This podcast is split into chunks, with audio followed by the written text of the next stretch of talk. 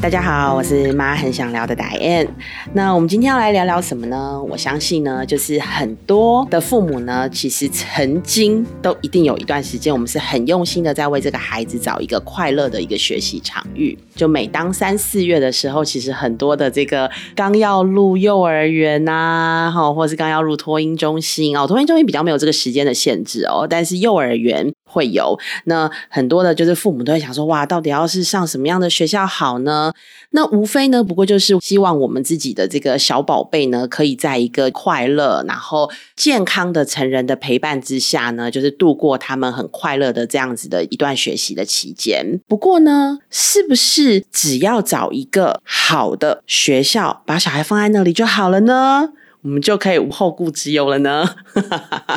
我相信大家应该心里都有答案，因为呢，也有很多很多的老师会说，当然不是啊。回到了家里，好像还需要跟学校的步调应该是要有一些些的搭配。这就让我回想到啦，我记得以前啊，就是我在念那个我们那个家庭教育的时候，有一堂课就是我们一定会上到智商课，然后呢，我们就会听到就是有一些些的，我们要叫他什么？有有一些些在情绪上面有状况。况的人哦，或是他真的就是有一些些情绪病的患者，他们呢，其实有时候在智商的情境哦，感觉好像就是已经被疗愈了，然后呢，就可以呃很正常沟通，或是他的情绪是可以展现的比较得宜的。但是呢，回到了家里的时候，哎，好像那个状态又变得更严重了。对，那到底那个差别是什么？好像就是在智商情境的时候，应该就有一个可以愿意理解你，可以请。听你，你感觉你好像被了解了，你被尊重了，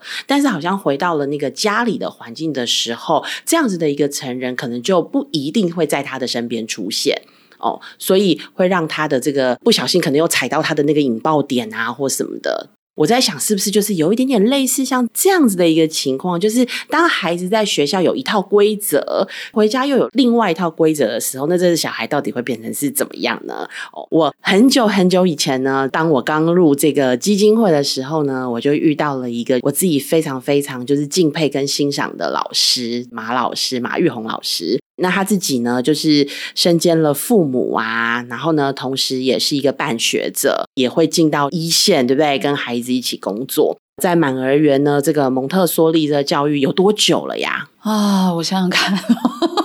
一九九五年到现在，一九九五年，对，就是从我踏入蒙特梭利学校开始的那一个年份是一九九五年，所以现在应该有 掐指一算二十 二十八年了吧。对，其实是很长一段时间。我觉得马老师那时候其实很早就跟我提到，他就一个家校共育的这个概念。然后呢，我也觉得这真的是太棒了。因为说实在话，就是有的时候有些家长真的非常的用心，也非常的努力，但他们其实也不知道要怎么样来参与到孩子的学校里面。才会是不算是干扰，所以我觉得就是今天想要找马老师也跟我们来聊一聊，怎么样才是一个。合适的家校共育的这样的一个方法，好，那真的太厉害了。我今天刚刚就在跟马老师聊天的时候啊，你知道，就马老师这边的家长啊，竟然还可以那种就是什么大过年是不是？就打电话，就是有有小孩子的一些问题想要咨询，就来来来找马老师夫妻打个电话，我们出来喝一杯，就是已经是从这种亲师关系变成朋友关系哦。那是不是每一个在满儿园的家长都？是这样的关系呢？缘分，缘分，缘分。其实我们回到家校共育的这个概念，我觉得这个早年我是很有感觉的。我自己是念幼儿教育跟社会工作，当我自己在接受学校教育的时候，师资培育的这个体系的时候，其实我当时就很纳闷，就在我们的课程里面有很多的，譬如说班级经营、亲子教育、活动设计。但却很少很少触及到你如何跟一个家庭建立一个长久的关系，你如何开展一个亲师会谈。就在我自己念幼儿教育的这一段期间里面，我所受到的教育资源或者说课程的配套模式，都是告诉我们如何去成为一位带孩子或教孩子的老师。可是当我去接受社会工作的教育的时候，我发现家庭的这一个环节是相对很重要的。所以我后来在回到自己工作岗位上的时候，我认为有很多很多的老师其实花了很多很多的时间跟心力在跟孩子互动、陪伴孩子。但你问到这些老师，哎，你花了多少时间去跟你的家长建立一个长久又信任的关系的时候，往往他们脸上的表情就是“哈，不会吧？”哦，我最怕的就是跟家长沟通，所以有很多的老师他们会说。带孩子没问题，可是你要让我去跟家长建立关系，或让我去跟家长沟通，我就要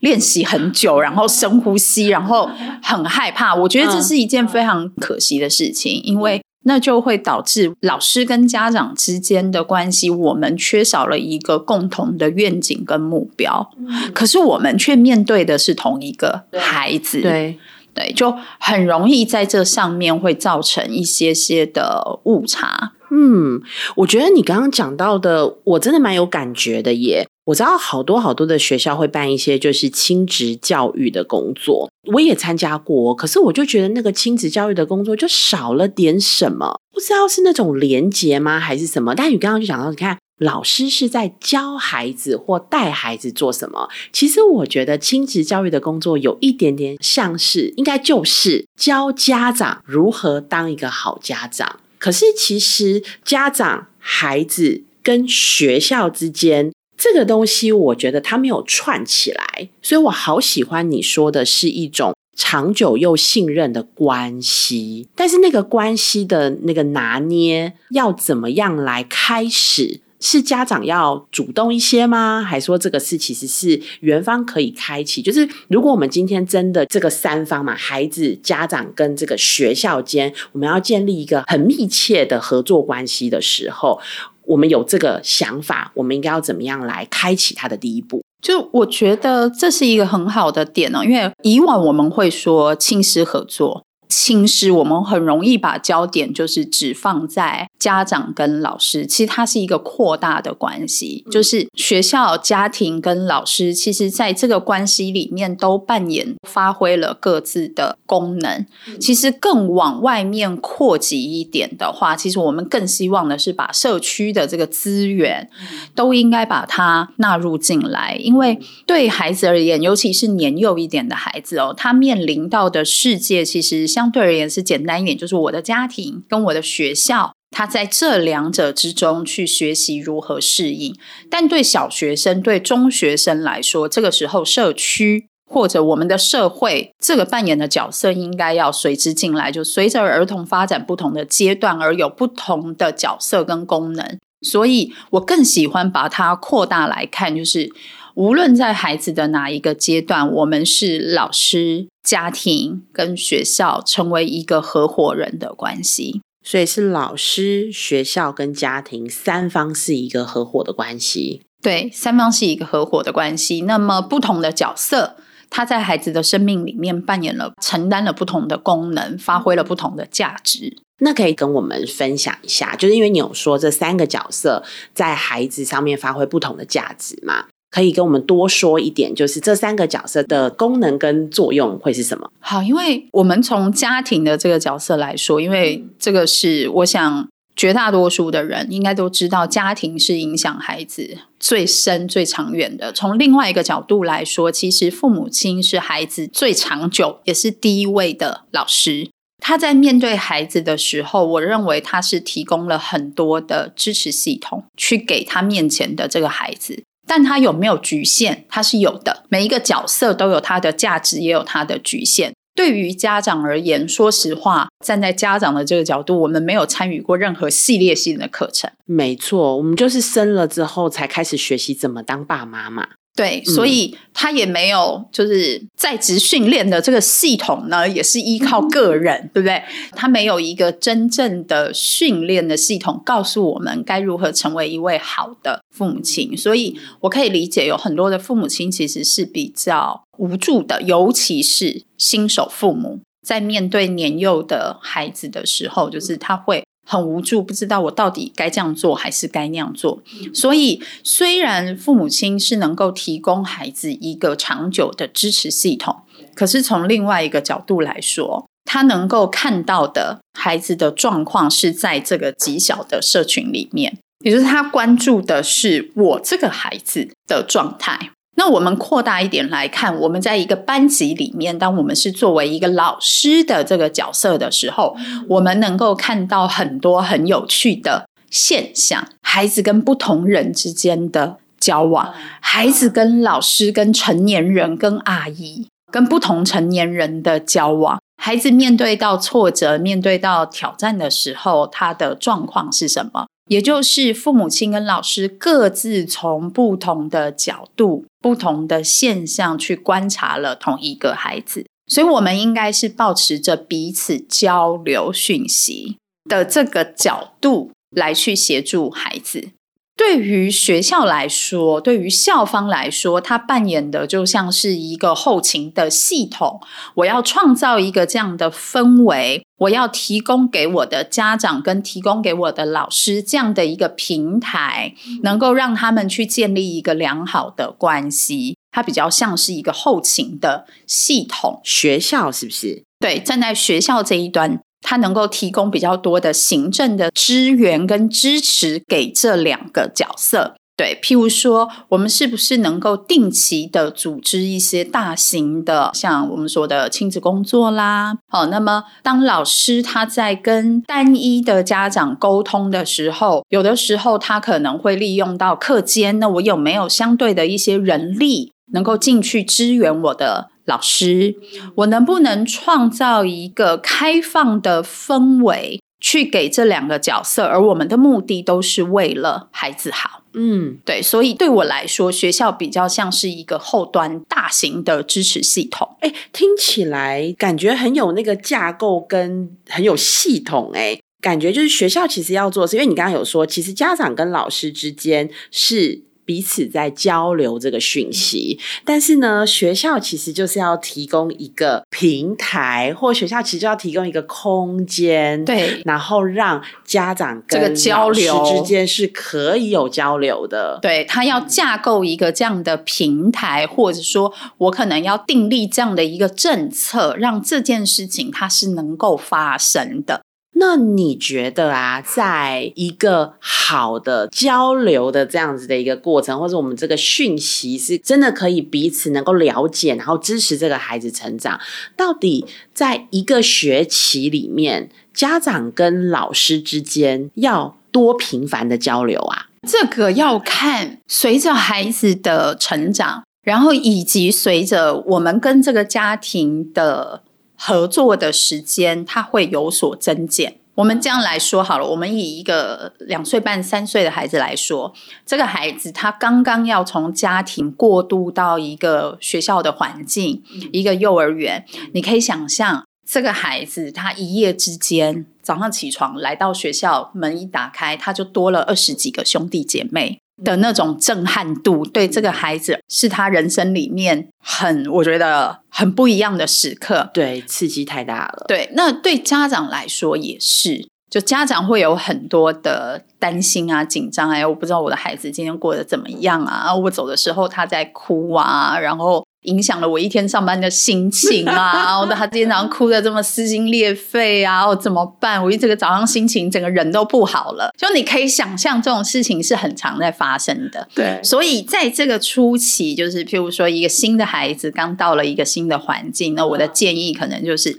前面他会是一个很密集的。我自己在班级的时候，我可能是天天孩子才刚刚从妈妈的手上到了我的旁边，还在哭，然后妈妈也默默拭泪走出去。五分钟、十分钟，当我看到孩子的状况已经稳定了，我就会自己或请助理去回一个电话，告诉父母亲说：“其实他没事了，你放心。”短短的一句话，一整天上班会担心说他到底哭多久？其实没有很久，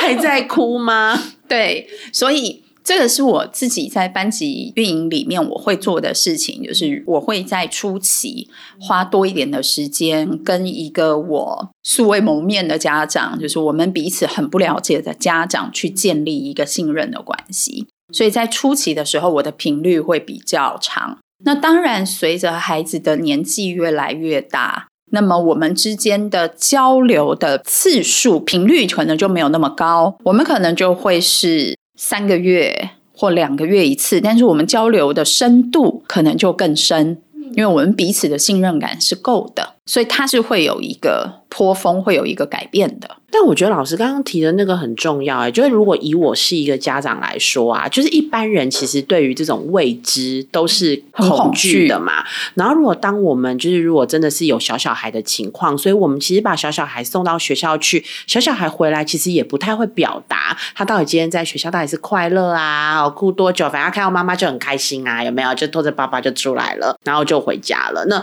也是不太容易表达，就像托婴中心其实也是，孩子是根本不会跟你表达。所以如如果在前期学校是可以让家长知道啊，你现在孩子这里其实虽然你早上送来是哭的，但是他其实就是哭了五分钟之后，他就开始也不见得会加入同学，但他就开始可以坐在旁边，然后静静的观察或是什么的，这其实是让家长会安心的耶。或者是说，像以前我就记得，就是我们家两岁多那个哥哥就进了一个学校嘛，然后那个主任也是会就是跟我说，其实我离开的时候，他好像就很镇定，可是他就会坐在。那边坐在那个穿鞋区很久，然后因为他们就是在大马路边。他就看着落地玻璃外面的车就来来往往，然后不愿意进去。就说其实可能有的时候就是这是不是一种他的心理还在调试。后来呢，他就为了他进了教室之后开了一扇那个窗，本身因为他们在大马路旁边，所以在教室里面的那个窗帘都是拉起来的。他就为了他开了一个就是窗帘，然后让他进去教室里面，然后在教室里面望着那个窗外。然后呢，一段时间他其实就会回到教室里面，跟一般的孩子一样，就自己去找工作。我觉得这种第一是让家长觉得很放心，哇，老师是在关注我的小孩，他对我的小孩比我还了解哦。然后我觉得，因为在家里就不会有这种情况啊，因为家里是他最熟悉的环境，他不可能回到家里面坐在那边窗边看东西嘛，对不对？所以你就觉得哦，让家长也了解他其实进到了一个社群环境的时候，他的表现是什么，然后也让家长觉得哪一个家长不希望就是有另外一个成人跟我一样。如此的关心我的孩子，不过呢，我要说的就是，可能并不是所有的家长，或是并不是所有的学校都有可能做到就是这么密切或这么多的这样子的一个沟通。那如果家长很想要了解的话，我们应该要怎么开始，让这个学校也不要觉得说，哦，这个家长问题好多，就有没有什么建议？其实我觉得你刚描述的那个画面是一个很好的画面哦。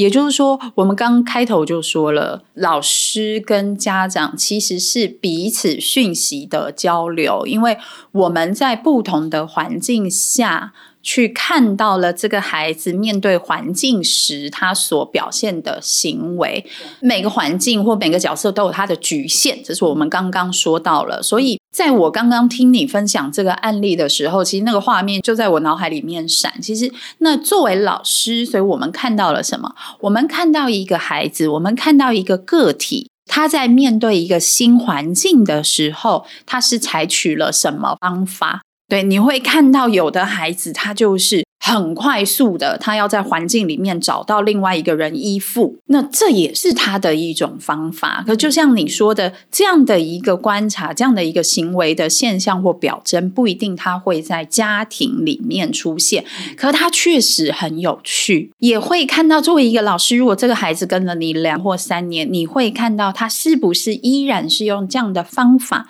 在面对一个新的环境。作为成人，我们需不需要介入？需不需要引导他尝试另外的方法？他都是很有趣的。那站在这个点去跟家长做讯息的交流的时候，我就会觉得太好了，太棒了。就我们有机会可以让家长去看到，在我孩子很年幼的时候，原来他是这样去排解他自己的情绪，他是这样子去跨过他自己人生里面的挫折。哦，他是这样的一个孩子。跟我看到的不一样，我一直都觉得这是一个讯息交流的时刻。对，那随着孩子成长，那当然在他的过程里面，他就难免会出现一些的尝试。这个尝试有可能是好的，有可能是错误的。那么我们又可以站在讯息交流的这个立场，然后找出共同的策略。我觉得要遇到这样子的老师。其实我觉得每一个老师都非常非常用心，只是可能我觉得在老师的训练过程里面，确实少了一块，就是我怎么样让家长能够接受我说的话，或者我说的话不会让家长不舒服。但你知道吗？就是我现在身边就是多着就是跟我小孩一样年纪的这些朋友们嘛。你知道有些家长其实真的都蛮受伤的耶，因为你知道学校的亲师沟通啊，我觉得要亲师沟通，但其实都是老师在告诉你说，你家的小孩又在学校做了什么样什么什么什么样事情，你家的小孩又怎样怎样怎样怎样怎样。那妈妈你回去肯定要跟他沟通一下。好多的呃，应该说我身边有一些朋友其实蛮害怕手机的来电是学校。因为这要不就是小孩东西没带啊，我要去送东西了。好，要不然就是小孩子可能又发生什么问题，要不然就是小朋友生病。我觉得这是一个很可惜的现况，因为对我来说，我觉得这种信任感的建立就是回到真诚。我们双方都真诚的去建立这个关系。其实很早前，我其实有时候我会跟家长说，其实家长都很害怕。譬如说，他们在选择幼儿园的时候，因为现在三不五时就报这个虐婴、那个儿虐，就家长很害怕，很害怕他们千挑万选帮孩子选错了学校。殊不知，老师也很怕贼上了船。对对对，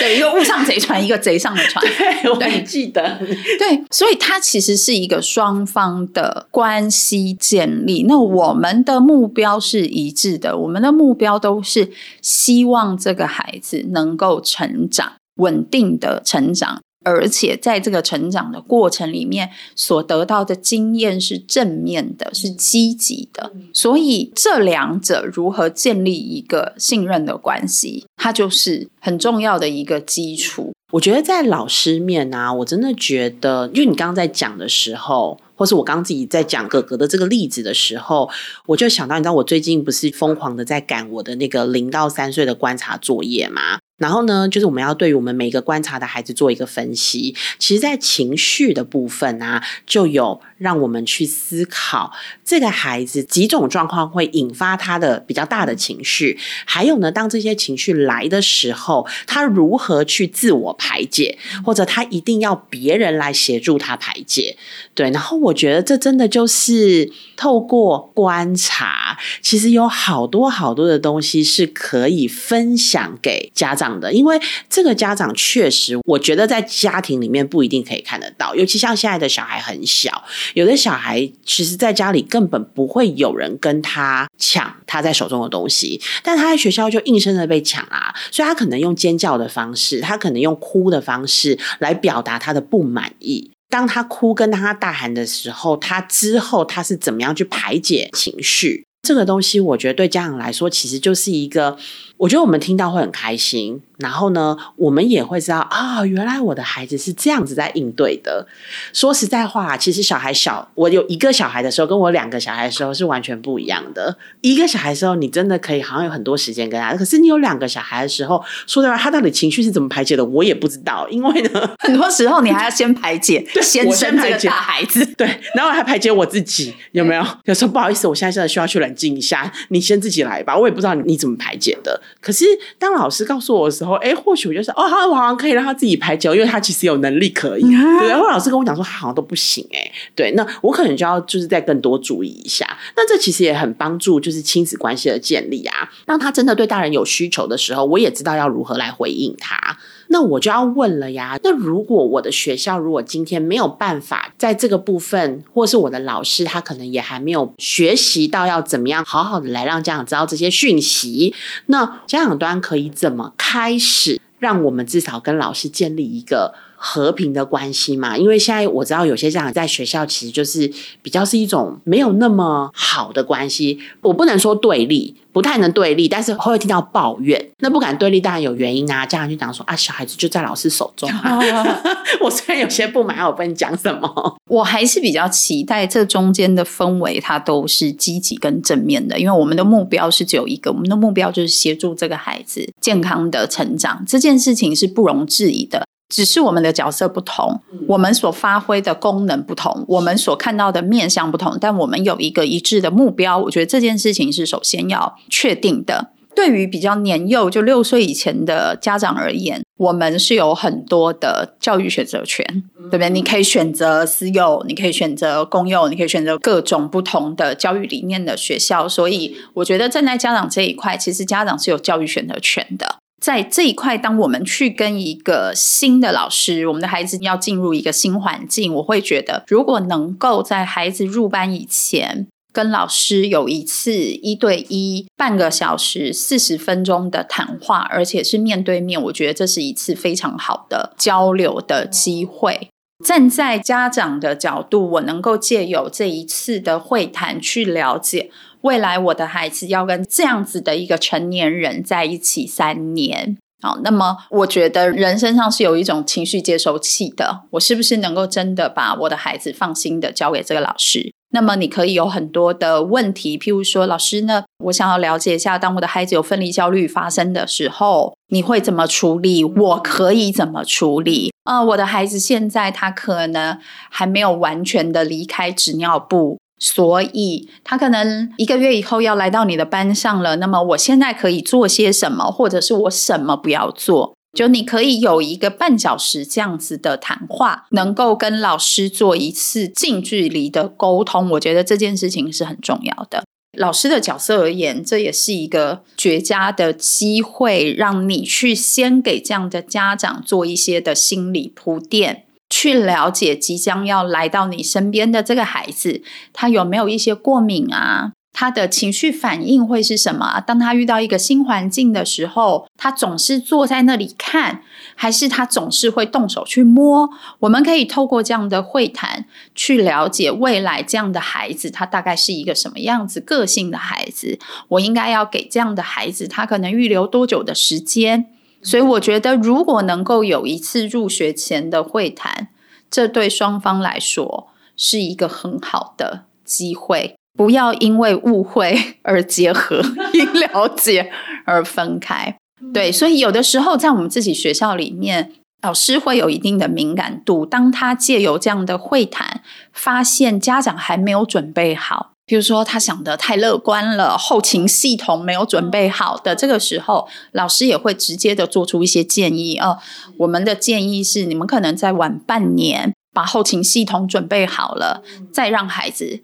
上学，对，会做出一些相对应的建议，所以这是一次很好的机会。没错，我就想，就是这其实不就是那种预防胜于治疗的概念吗？是的，对，就是如果我们在就是前期把我们可以做，因为对我们真的都会花很多时间，然后去了解这个学校，去看这个学校，去搜集这个学校的讯息。但如果真的有一个机会，可以跟这个学校好好坐下来聊一聊，对不对？半小时也好。如果这个学校不给你这个时间的话，那代表他们可能就其实很可惜，我们会错失一些建立关系的关键时期。因为真正跟你的孩子每一天在一起相处的，其实是现场的一线老师。对这件事情是很重要的。就你的孩子到了教室以后，他不是跟园长在一起八小时啊，他是跟老师在一起啊。我们又知道一个孩子他成长过程中成人的角色这么重要。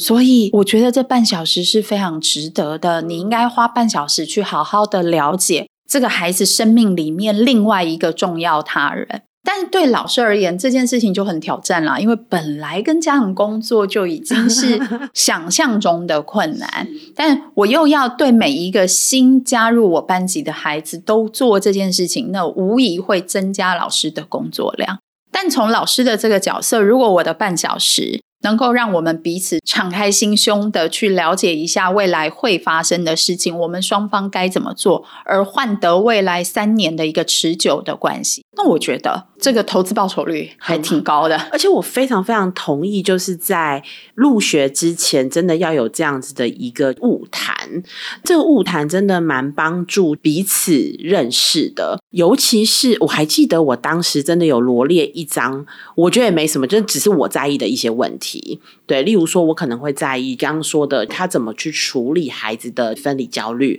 或者是当这个教室里面，就是因为我那时候是老大嘛，然后弟弟那时候才刚出生，不会有人跟他抢东西，大家马上就会面临，如果有人要抢他东西，或者他要抢别人东西，在教室里面是怎么处理的？所以跟他讲说，哦，你们要分享哦，还是你们就是，哎，你可能要等待。对，那我当然心里就会有我自己的一个我倾向的答案。所以我会用我自己在意的这些问题，但我自己就有自己的价值，那我就会去寻找一个比较符合我自己想象的这个价值的这样子的学校。这样子，我觉得第一就是我会信任嘛，我在送进去那一刻我就已经信任了，因为我已经有这个我在意的点哦，我都被理清了这样子。然后呢，接下来其实我觉得人跟人之间就是这个信任关系啦。对，信任关系当然，譬如说从我们还不认识的时候，我们可能会有电话的交流，我们可能会有信件的往来，然后到我们能够坐下来会谈，这些东西其实它都是建立信任关系的一个必经的过程。我自己有一个学生哦，今年应该是高中了吧？他很小的时候就到我的教室里面来。我记得他来的时候应该是一岁半多吧。当他在我的教室，当时我是在一个学步儿的班级里面，就是我的班级至多孩子可以在我的班级到三岁。当他要准备离开我的教室的前半年，他的父母亲就已经开始在不同的班级里面，因为当时我所在的学校有四个三到六岁的教室。这个父母亲他就跟我说：“他说啊，洪老师，我们小朋友准备从你这边要升班了，我们要去跟校方申请，父母亲要轮流到不同的教室里面去观察半天。”哦，对，所以他主动要求的，所以这就是我刚刚说的，校方要有一个支持的平台，允许这件事情发生。所以，对父母亲而言，他大可很简单的就是升班，按照我们专业的建议。但父母亲他非常重视这种他们自己的教育选择权，所以他们花了一个礼拜的时间到不同的班级去做班级的观察，也跟每个班级的老师去做了会谈，最后才选择他的孩子到哪一个班级里面。哇，我觉得学校可以做出这样子的一个，让家长真的可以自由的选择，很不容易耶。那其实这同时也要照顾到，你看你这个家长，我看了四个班哦，然后我最后可能 A、B、C、D 我选择 A 班，那 B、C、D 的老师会不会觉得有点难过啊？我是不是好像家长觉得我不够好？就是这个好像也是，就是老师也很需要这种能量啊。但我们就觉得说，其实也没有什么好不好，其实就是家长风格嘛，因为每个教室老师风格都不一样。对的，所以这。这件事情，它就是我们要对孩子去到一个新环境，我们愿意花多少的时间跟资源在这件事情上面。但我并不是说每个家长都一定要啊，要把全台北市的所有学校都去看过一轮。我个人也觉得没有这个需要。但是如果有机会，你能够做，这里面对于老师来说，它就是一个很大的挑战，就是。我到现在一直不觉得教育应该是一个服务业，就不好意思，在我心里面 就是不觉得教育应该是一个服务业，教育它应该是一个置业，就是它对于人的一生来说是很重要的。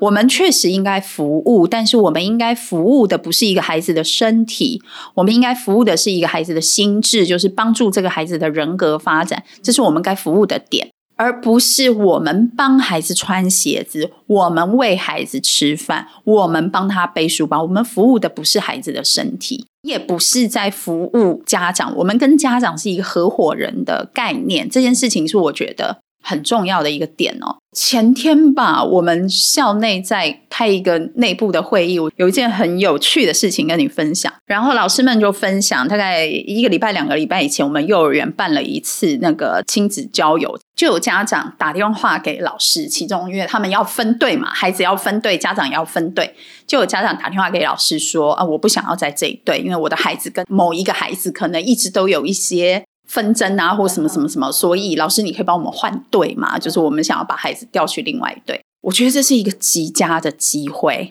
然后呢，老师想了一想，老师就跟父母亲说：“说你应该要给孩子们机会。我们其实是没有办法每一次都帮孩子去避开一些你认为的人际冲突，我们应该给他们机会，然后。”在这样的状况下，当我们从旁观察，孩子需要成人的引导，我们才能够适时的介入。这不是一次最好的机会吗？还要等什么呢？在老师的引导跟协调下，其实家长就放弃了这样的想法。后来呢，这件事情也就和平的过完了，就他们非常和平的度过了一次愉快的交流，父母亲们也有交流，所以老师就在会议上去做了这样的分享。我觉得这就是一次很棒的机会，老师能够去跟家长交流我们看到的不同的讯息，对观点。那么后来家长也跟老师说：“哎，其实也还蛮谢谢你坚持这样做的，就是让我看到了一个不一样的解决问题的。”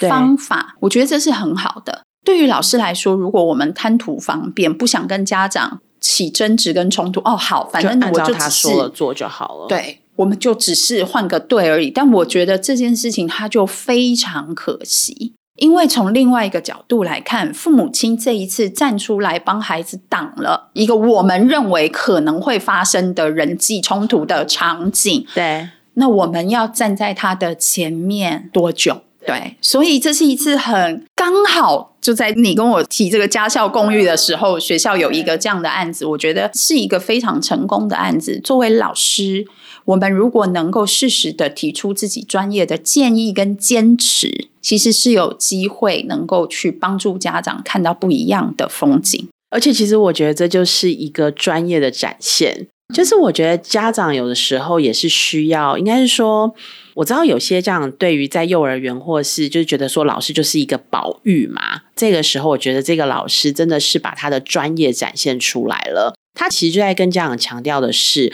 如果我们一直都帮孩子把这个问题都先解决了。我们没有给孩子解决问题的机会啊！我们怎么期待他以后？就你之前讲的，如果我要到达那个目标，嗯，对不对？我们就应该是要往回来看，我应该要怎么做啊？就是如果我希望这个孩子是一个可以解决问题的人，我现在就不应该帮他把他可能会发生的问题抽掉。是的，因为当家长这样做的时候，我们看起来好像只是一个偶发的案例，但很有可能在这个孩子未来成长的过程里面，家长他会一直试图用这样的方式去回避掉一些他认为的麻烦，对他不想要看到的场景。那么这件事情对孩子本身而言，其实是很可惜的，他丧失了很多他真正可以去解决问题的机会。我们在现场可以看到，就是当一个有智慧的老师，他就会选择这样的方式去跟家长做更多的，我觉得讨论。我为什么会这样做？为什么会把他们放在同一个组别里面？我的想法是什么？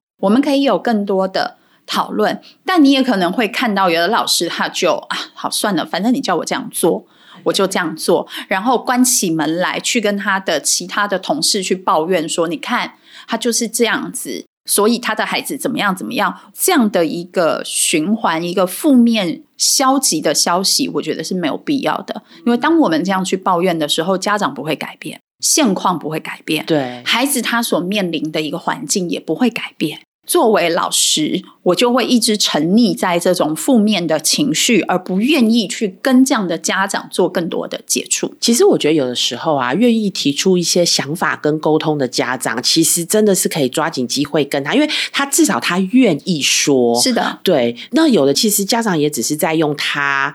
觉得对孩子好的方式来建议而已。那这个时候，真的如果可以再透过这个开启了进一步的这个交流跟沟通，就是这是非常好的。所以，就对家长来说，抓紧每一次老师要跟你说。孩子的这个事情，那对老师来说呢，就是也抓紧每一次家长主动沟通的这个时机。呃，今天真的非常谢谢马老师。那我觉得真的非常感谢你，因为今年我们在这个基金会的年报里面啊，其实我们也对这个家校共育的主题跟马老师也做了一次的这个访谈。那但我觉得今天我们谈到的是更多、更多元的方向。那如果大家有兴趣，也可以来参考一下我们基金会的这个年报，应该在我们的官网上面都可以看到。我记得马老师在访谈中其实就有提到，不要把教养孩子的这个机会拱手让给了老师。对，其实这句话让我感触真的蛮深刻的，因为其实家长有时候真的忙于家庭啊、工作呀，我自己也会有这种状况出现，就有时候就会说：“你再这样，我明天就去告诉某某老师哦。” 对，但是其实呢。真正要跟孩子长久的关系的是家长，所以我觉得真的需要是透过学校老师的专业，在告诉我更多一点。其实我并没有看见或还没有认识我自己孩子的面相。今天呢，真的非常感谢马老师。然后对于不管是在家庭或者在学校，其实这都是两个对孩子来说非常非常重要的场域。能够怎么样来让这两个场域呢更加的融合在一起？希望我觉得未来家。校共育，它不是只是一个口号，而是呢是可以真正被落实在我们台湾的各个角落。对，那马汉想聊，我们下次见，谢谢，拜拜。